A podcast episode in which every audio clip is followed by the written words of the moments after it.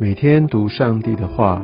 认识圣经之美，进入上帝的真善美。家人们平安，我是怀德。今天我们进入到《生命记》的第二十七章，在这一章经文当中，我们可以看到摩西带着呃他的百姓的接下来他们所要经历的，要进入应许之地的第一件事情。那摩西在这个时候要对他们说的非常的清楚，接下来要怎么样来进入到应许之地的一个预备跟一开始当下所要立即所。付出的行动哦，那在这段经文当中，我们可以看到一个很特殊的一点。之前都是耶和华小玉摩西说什么，不然就是摩西来告诉百姓什么。但是在二十七章第一节这边说到，摩西和以色列的众长老吩咐百姓说，我想这是在生命记里面非常少有的，也是第一次哦。那按照这个经文的记载，这应该是摩西最后一次。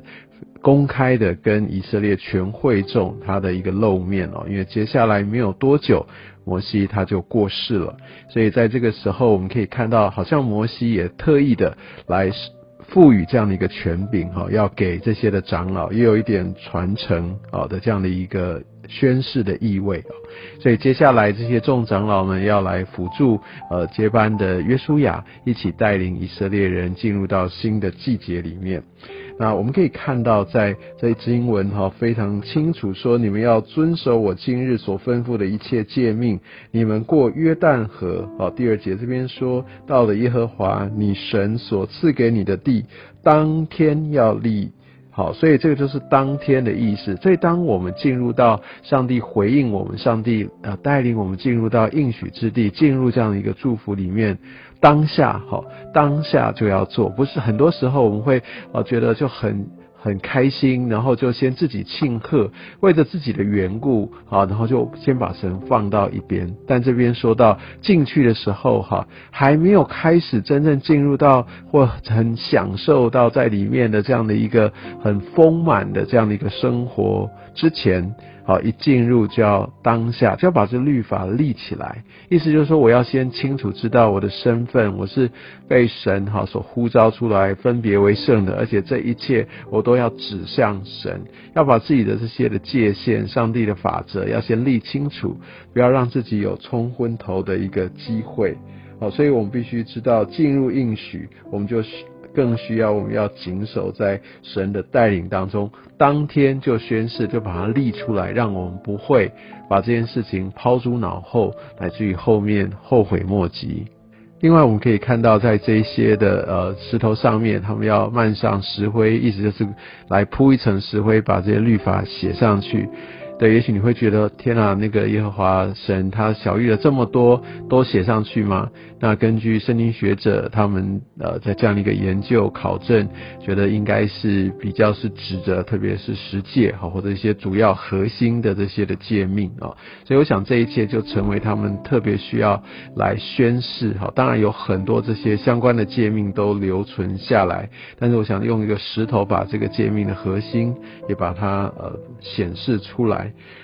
而在这边，呃，以巴路山上所所这些立的石头，我想在经文当中特别说，像第五节，石头上不可动铁器，哈。第六节要用没有凿过的石头，要竹坛，这些都代表要给神的所设立的，都需要是那些呃，就是最纯净的、最没有人加工的这一切。所以，当我们在守神的律法，或者说当我们有一些的仪式等等，都需要回到它的核心，到上帝帝他他要我们所做。假设像后面。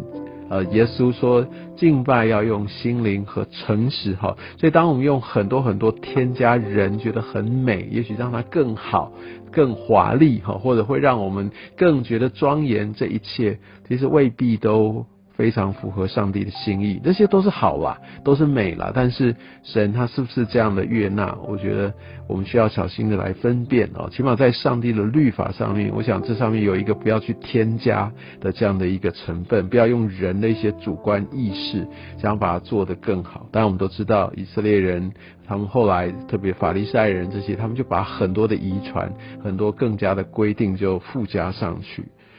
然后他们也看到他们立了这些石头，他们就献燔祭。献燔祭是宣告他们的身份，他们是属神的，他们的一切都是都是由神而来，而他们是上帝的百姓。那他们是是要抛下自己原有的自认为的那样的一个呃的身份，然后献平安祭，用感恩献祭给神。所以我想这个翻祭、平安祭都再一次纪念他们是。顺服在上帝的一个权柄之下，还有他们身份的一个带领。然后在第九节、第十节这边有很重要的属灵的提醒。他这边说：“以色列啊，你们要默默的静听，你今日成为耶和华你神的百姓了，所以要听从耶和华你神的话。”所以这边很重要的有个顺序，哈，这个次序很重要，不是说听从了、遵行了，然后他们才有办法赚得他们的身份，他们才成为神的呃的百姓。没有，是先成为神的百姓。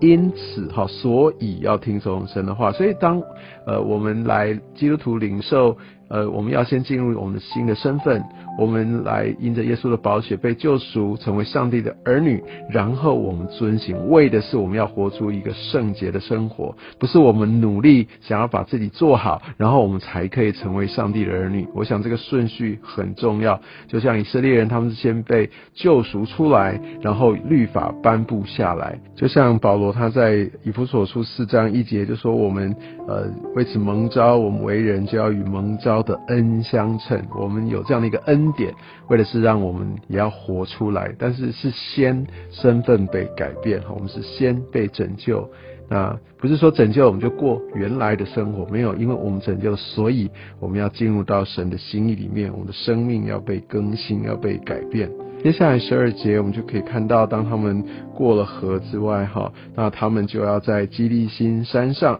来为百姓来祝福，六个支派宣告这个祝福，但是在经文当中并没有去记载祝福他的一个内容哦。那我想这也蛮特别，但我想也许是在呃根据圣经学者啊他所说的，那在的整个的一个呃。祝福里面，其实神本身就会是他们的祝福，但更要透过他们可能如果因为违反哈这样的一个咒诅，要来提醒他们要特别特别的留意啊。所以我们可以看到，在后面比较多的经文都是在讲这个咒诅。那你可以看到，在这个呃以巴路山上宣布咒诅，以巴路山同时也是当我们稍早的经文当中看到，它是也是立那个律法的石头。然后它也是献翻祭跟平安祭的地方，所以我想在这边有一个预表好，在这也是像象征的耶稣基督，他也为着自己打破自己，献上为祭来成全了律法。所以这个就打破了这一切原本是呃给人的这样的一个咒诅，因为我想我们世人都犯了罪，我想这是很清楚的一个事实。但是透过耶稣基督他的他的献上来为我们来偿还了这一切的一个罪债，哈。所以我想在这个咒诅当中给我们非常深的一些的提醒。那因为我们人哈对律法只有两种回应，一个就是遵从，要么就是呃就是悖逆。没有模糊地带啊，所以我想在这边咒诅讲的非常的清楚。我想在这边上帝也是要让我们知道这些咒诅不是为了要让我们的生命变得很悲惨，而是要我们知道我们必须走回，我们必须要避免进入到咒诅这样的一个悲惨的命运里，我们需要做出。一个选择祝福的一个行动，好，那另外来说，其实咒诅某种程度也是呃要进入审判的一个依据，所以我们必须非常的谨慎，好，在特别在旧约律法当中，让我们更可以看见的神他是公义的神，但是他也对我们一个十足的爱，因为他给我们各样的一个。呃，机会哦，或者说给我们这样的一些的恩典，也给我们这样的一个指引，为的是我们可以选择走入到祝福里面去。所以一再的，我们可以看到上帝的心意是要带领他的百姓，哦，不要走偏了，要知道咒诅，啊，要知道这些的严重性，为的是我们要选择祝福。要进入到符合我们的一个生命样式的这样的一个美好的一个带领里面，这就是上帝对我们那美好的心意。但重点还是在于我们要做出选择。愿上帝保守带领我们做出蒙福的选择。